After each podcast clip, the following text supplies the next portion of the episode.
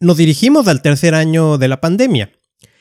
Tal vez recuerdes, hace dos años que eh, empezaba esta emergencia y nos dirigíamos a cuarentenas. La calidad del aire a nivel mundial mejoraba dramáticamente. De hecho, se, mencionaban varios aspectos de medio ambiente como que la naturaleza estaba recuperándose. Bueno, vamos a enfocarnos a la calidad del aire. Especulábamos que inclusive esto, que a pesar de que el virus pues estaba llevando vidas, el hecho de que la contaminación se redujera también estaba salvando vidas. Bueno, ya pasaron más de dos años. ¿Qué es lo que sabemos que realmente ocurrió? Y inclusive diría una pregunta más importante. Al día de hoy, ¿qué es lo que estamos respirando? Y eso es lo que vamos a platicar en este nuevo episodio de Contaminación y Salud.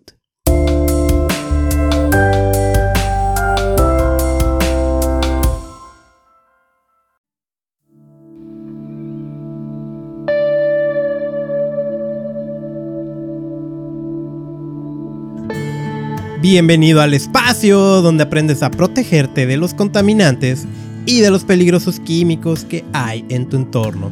Te saluda Carlos Bustamante en este nuevo episodio donde vamos a hablar qué pasó ya después de las cuarentenas, de la pandemia y, qué ha pasado con la calidad del aire. Eh, quiero adelantarte lo que viene para los siguientes episodios, particularmente uno Mira, va a ser bastante evidente que cuando hablemos de contaminación ambiental, claro que eso nos perjudica, o sea, no, tenemos que saber mucho del tema para intuir que, en efecto pues, la, contaminación nos está dañando, ¿sí? Es hasta lógico, ¿sí? Y no importa si es en, el aire, en el suelo, en el agua, nos perjudica.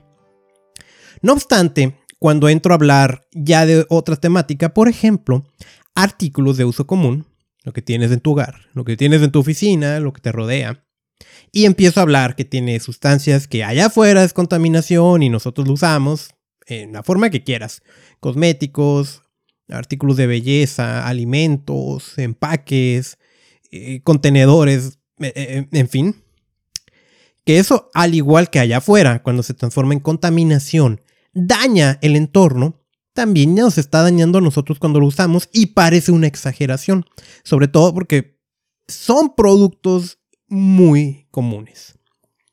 Entonces ahí lleva la pregunta, caray, ¿a poco todo hace daño?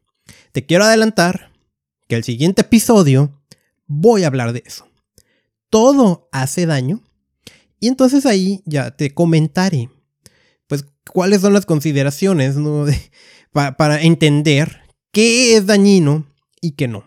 En nuestra temática de protegernos de contaminantes y de sustancias químicas. Bien, entonces, porque yo sé, mira, yo sé que si empiezo a hablar de que todo hace daño, pues, o de plano no me vas a escuchar, porque pues, nadie quiere estar escuchando ese tipo de cosas, o bien como que pierde seriedad, ¿no? Como al parecer una exageración, ya no lo tomamos tan en cuenta. Eso viene para el siguiente episodio. Vamos a entrar de lleno a este episodio 86. Hace poco más de dos años me sentía extraño, incrédulo. Era una sensación muy rara con lo que estaba pasando. 2020 es hace dos años. Poco tenía que se había decretado que ya ya era, eh, todavía no se llamaba COVID-19, no se llamaba coronavirus, que ya era una pandemia. Entonces empezó el distanciamiento social y, por ejemplo, para entrar a cualquier sitio, a cualquier comercio, tenías que hacer filas. Y, sobre todo, no, nos encerramos muchos de nuestra casa en las cuarentenas. Y eso a mí se me hacía feo, ¿no? Me daba como escalofríos. en un momento eh, es como que pues todo el mundo cambió radicalmente. Hasta sentía como si estuviéramos en una especie de, guerra o algo así similar, ¿no? Eh, tal vez fuiste como yo, ¿no? Que con mucho optimismo pensábamos que esto no iba a durar más de uno o dos meses. Bueno, ya han pasado más de dos años.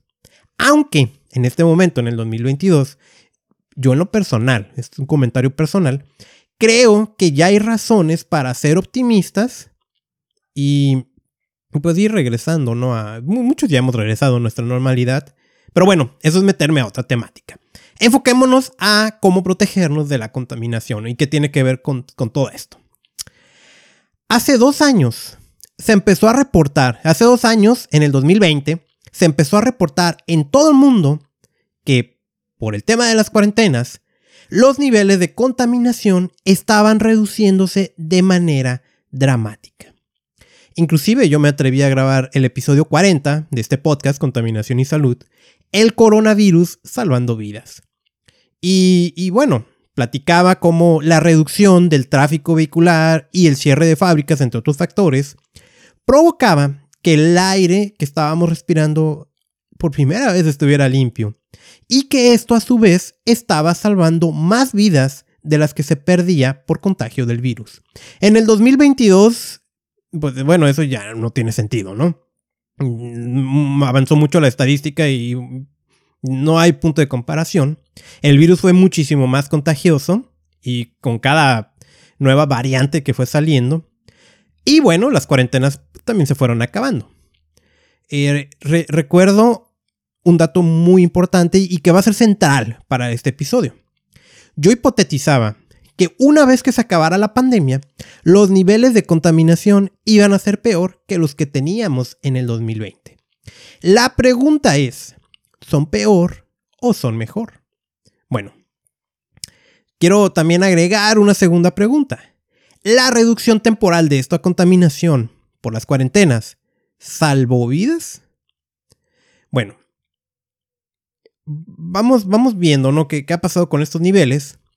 Y déjame decirte, ¿no? Me preocupa enormemente cómo nos exponemos a los contaminantes en sus diversas formas. La contaminación del aire ha sido catalogada como un asesino silencioso. No es algo que yo diga, ¿no? Lo dice la Organización Mundial de la Salud. Y más recientemente como la mayor amenaza en salud ambiental.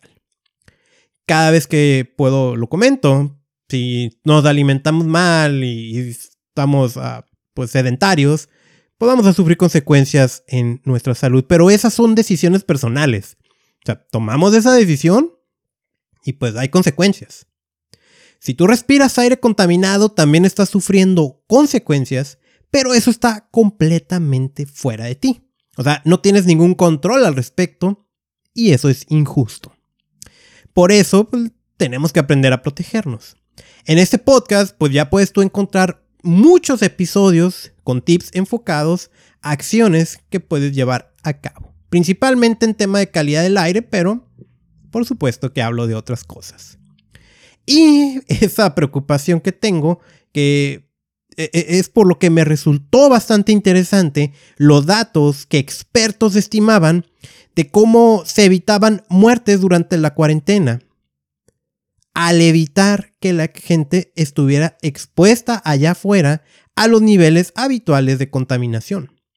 Bueno, a más de dos años ya deberíamos de saber si realmente se salvaron vidas por la reducción de, estos niveles de contaminación y creo que es más importante también saber si actualmente comparado con el momento antes de la pandemia, estamos mejor o peor.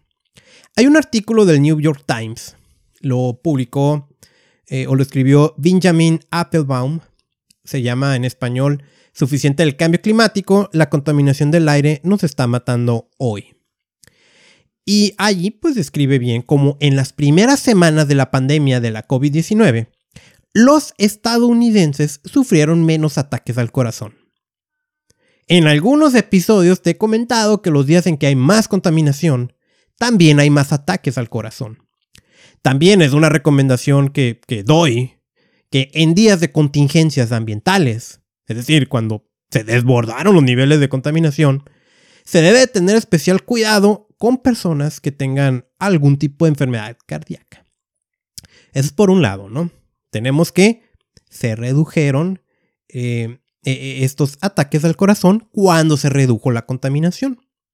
En marzo del 2022, o sea, muy reciente, fue publicado otro artículo, ¿no? Pero e, esta vez uh, no periodístico, ¿no? Sino en la Journal of the American Heart Association, en donde precisamente tenemos que la reducción del contaminante PM2.5, que es uno de los que más tememos y es el de los más comunes, eh, se asociaron con una reducción del el infarto agudo del miocardio con elevación del ST. Podemos decir que tenemos la evidencia de que reducir los niveles de contaminantes tiene un efecto inmediato en nuestra salud. si lo viéramos con todo respeto, no como un experimento, lo, pasado con las cuarentenas, en, el que sí tuvimos esa posibilidad de reducir la, contaminación del aire, ahí hay evidencia de que hay un beneficio inmediato eh, eh, al reducir, en este caso, ataques al corazón. Pero eh, tal vez no pudiéramos asegurar del todo que habernos encerrado en cuarentenas fue beneficioso. Hay otro artículo publicado en Environmental Health Perspectives donde se midieron dos cambios relacionados con la pandemia. El primero de ellos es la reducción de nuestra actividad física. O sea, estábamos encerrados en la casa, nuestro movimiento habitual se redujo. Y por otro lado, la reducción a la exposición de los niveles de dióxido de nitrógeno, un contaminante muy relacionado a zonas donde hay tráfico vehicular. El primer cambio, que pues resulta lógico, ¿no? Al haber estado en nuestros hogares, estuvimos eh, en menos movimiento. Y, y aunque pudimos haber tenido más tiempo para ejercitarnos, probablemente no lo hicimos. En el caso del segundo, pues como te comentaba, ¿no? Eh, eh, eh, fue normal que se redujo al haber menos vehículos circulando. Este estudio va de que se realizó una estimación del riesgo a la salud en Barcelona, en Viena y en Estocolmo. Y aquí hay un resultado muy interesante. El daño a la salud, bueno, comparando, ¿no? Tenemos la cuarentena y, esto es como para volver a poner en perspectiva, ¿no? Empezó la pandemia, hubo COVID-19, ¿sí?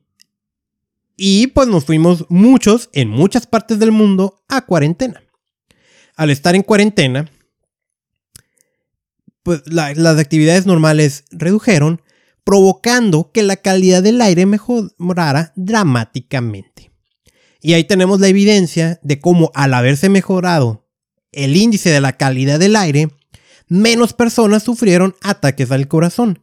Eso fue algo benéfico de corto plazo a la salud de cada uno de nosotros. Pero por otro lado, pues tenemos el hecho de que estuvimos pues, encerrados, menos movimiento, menos ejercicio. Al tener estas dos situaciones, de acuerdo a este estudio, que te vuelvo a decir, eh, es en base a una estimación que se realizó en las ciudades de Barcelona, Viena y Estocolmo, pues tenemos que sí se salvaron vidas en el corto plazo, pero en un mediano plazo se redujo la calidad de salud de todos nosotros. ¿Por qué? Porque tuvimos menos actividad física. O sea, por un lado fue beneficioso no haber respirado aire contaminado, por otro lado, la salud ha empeorado a nivel mundial por menos actividad física. Y esto es importante. Y quiero que te lleves este mensaje, ¿no? Tenemos que aprender a protegernos de los daños de la contaminación y parte de esa protección es efectuar otras actividades beneficiosas para nuestra salud, como en este caso es la actividad física. Al hablar de nuestra salud, no se trata de una única medida, sino de una sinergia de múltiples decisiones vámonos a, siguiente, la siguiente cuestión. ¿Qué estamos respirando actualmente? Otra de mis quejas recurrentes es acerca de la medición de la calidad del aire. Pocas ciudades, muy pocas, a nivel mundial, mantienen un sistema de monitoreo y casi siempre es deficiente. Y peor aún, nadie nos dice cómo protegernos. Otra cuestión es sobre aquellos lugares donde sí se está monitoreando la calidad del aire y se le dice a la gente, es que los límites de lo que se considera seguro creo yo, ¿no? Que son bastante elevados, o sea, no corresponden con lo que los científicos nos han advertido. O sea, el índice de la calidad del aire es... Mm, te permite respirar más aire contaminado de que deberías y a eso es a lo que voy, ¿no? La Organización Mundial de la Salud ha actualizado a finales del 2021 las directrices de lo que considera aire limpio y ha hecho más exigente estos niveles, mucho más exigentes. De modo que si yo, cada vez que empiezo una conferencia, o inclusive ¿no? varios de los episodios del podcast, abro con la frase, de cada 100 personas que hay en el mundo, 92 no respiran aire limpio, ahora la voy a tener que actualizar con este dato considerando las nuevas directrices. De cada 100 personas que hay en el mundo, 99 somos ahora los que ya no respiramos aire limpio. Prácticamente nadie. ¿Sí? Entonces, con esto, ¿qué es lo que te estoy diciendo? Que ya oficialmente y por un organismo internacional se está reconociendo que la contaminación eh, en cuanto a los daños eh, y los niveles de los que está es peor de lo que se, vamos a decir, se estimaba anteriormente. Es verdad que se están implementando medidas para mejorar la calidad del aire, sobre todo relacionados con el tema de cambio climático y claro que podemos observar mejoras, pero no estamos respirando aire limpio. ¿Y cómo estamos actualmente? Vamos a remontarnos al episodio 63 de este podcast Contaminación y Salud. Ese episodio se llamó Las ciudades más contaminadas y la COVID-19, publicado hace poco más de un año. Y lo grabé enojado porque mi ciudad, Tijuana, se había ubicado como la segunda ciudad más contaminada de México. Esto hablando datos del 2020. El ranking ya lo actualizó IQ Air, ya lo puedes consultar, aqair.com. Y para el 2021, ya afortunadamente Tijuana ya no aparece en esta ubicación.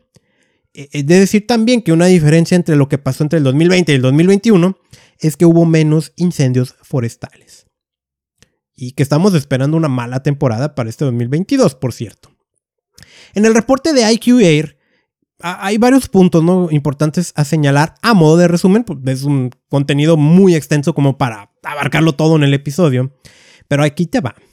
Esto es lo que dice AQ Air de, en su reporte más reciente.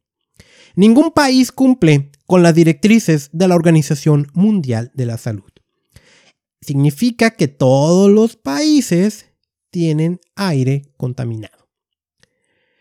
De, de 200 a... de, de 6.475 ciudades, únicamente 222 cumplieron con los niveles del contaminante que llamamos PM2.5, esas pequeñas partículas que miden menos de 2.5 micras. Y en América Latina, únicamente el 7% de las ciudades cumple con los niveles adecuados de este contaminante. Y, este punto creo que es el que va a responder que cómo estamos en relación a antes de la pandemia y después de la pandemia. Y esto es en Estados Unidos, la concentración de PM2.5 del contaminante aumentó en comparación con un año anterior. Un año anterior es el 2020, es la cuarentena. Este punto viene a responder la cuestión. Estamos evidentemente peor que en el momento de la cuarentena y es perfectamente lógico. Volviendo a mencionar, durante la cuarentena nos encerramos en la casa, no usamos el automóvil, algunas fábricas y actividades comerciales cerraron hoy ya han reiniciado. Y en la búsqueda de la reactivación económica, los niveles de contaminación han aumentado.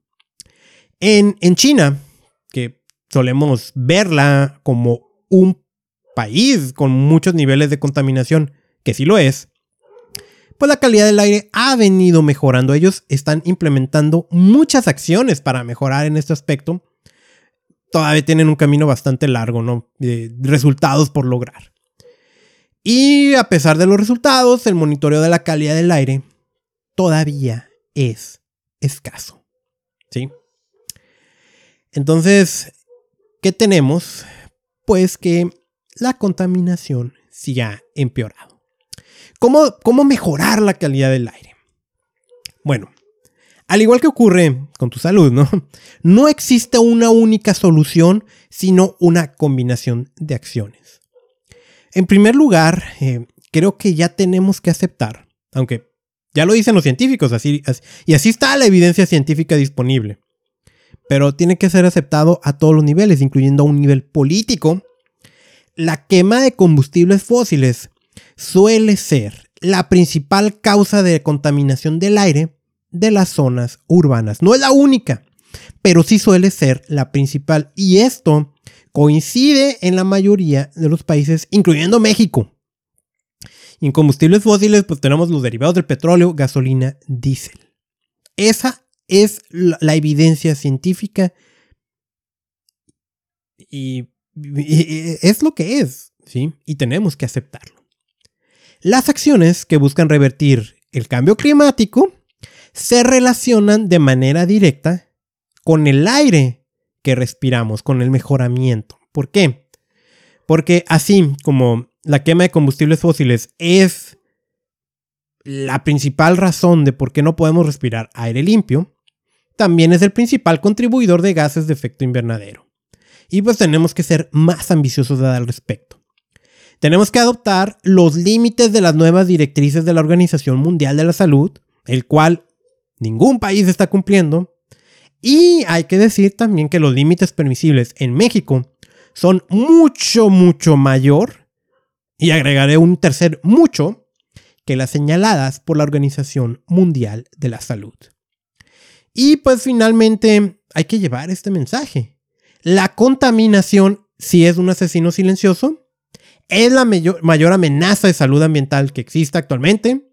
Está deteriorando la salud de cada uno de nosotros. Mata a más personas que la pandemia.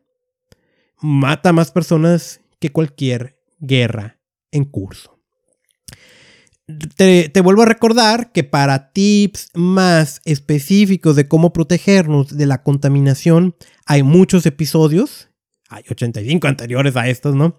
Donde en, varios de estos hablo, ¿no? Eh, más específicamente de otro tipo de acciones. También puedes encontrar tips en contaminacionysalud.com adicional a esta información. Entonces, así es como hemos llegado al final del episodio. Quiero volver a hacer eh, el recordatorio de que el siguiente vamos a hablar sobre por qué eso de esa sensación de que todo hace daño, hablando de químicos y contaminantes, ¿no? Y, y ahí te voy a platicar si de verdad todo hace daño, si es una exageración o no, ¿Qué cosas son las que determinan que, hace, que haga daño algo? ¿Sí? Vamos a hablar de eso. Por ahí estoy preparando un tema que he dejado pendiente sobre la contaminación electromagnética. Y aquí viene pues, del uso de aparatos electrónicos como el uso de teléfonos celulares. ¿sí? Eh, estoy preparando ese tema y fíjate que voy a preparar uno más. Porque salió publicado, apenas acaba de salir publicado, un artículo donde hablan de que una de cada seis muertes a nivel mundial es por la contaminación. Pero ahí no nada más están metiendo el aire, están metiendo contaminación química, contaminación del agua, más factores. Todavía hay que darle una lectura de mi parte y buscar las fuentes y todo para poder hacer eso. ¿Sí? También eh, prepararé próximamente más información sobre el uso de cosméticos, que por ahí me lo, me lo piden. Pero mientras, pues ya tienes este episodio. Sé que tardé algo de tiempo entre el episodio 85 y el 86. A veces pues tenemos proyectos y que tenemos que atenderlos. Por cierto, acabo de dar también dos conferencias en la Universidad Autónoma de Baja California.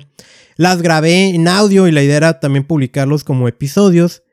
Pero eh, se grabó muy mal, entonces ya no quise hacerlo. Voy a dar otra conferencia más aquí en Tijuana sobre protege tu salud de la contaminación. Pero bueno, creo que mientras ya, ya podemos dejarla aquí. Te agradezco que me escuches. Te agradezco que compartas esta información, que me califiques ahí en las plataformas en las que me estés escuchando. Spotify, Apple Podcasts, la que sea tu favorita. ¿Sí? Sígueme en redes sociales, sígueme en contaminacionysalud.com. Soy Carlos Bustamante y mi misión es enseñarte a proteger tu salud de la contaminación.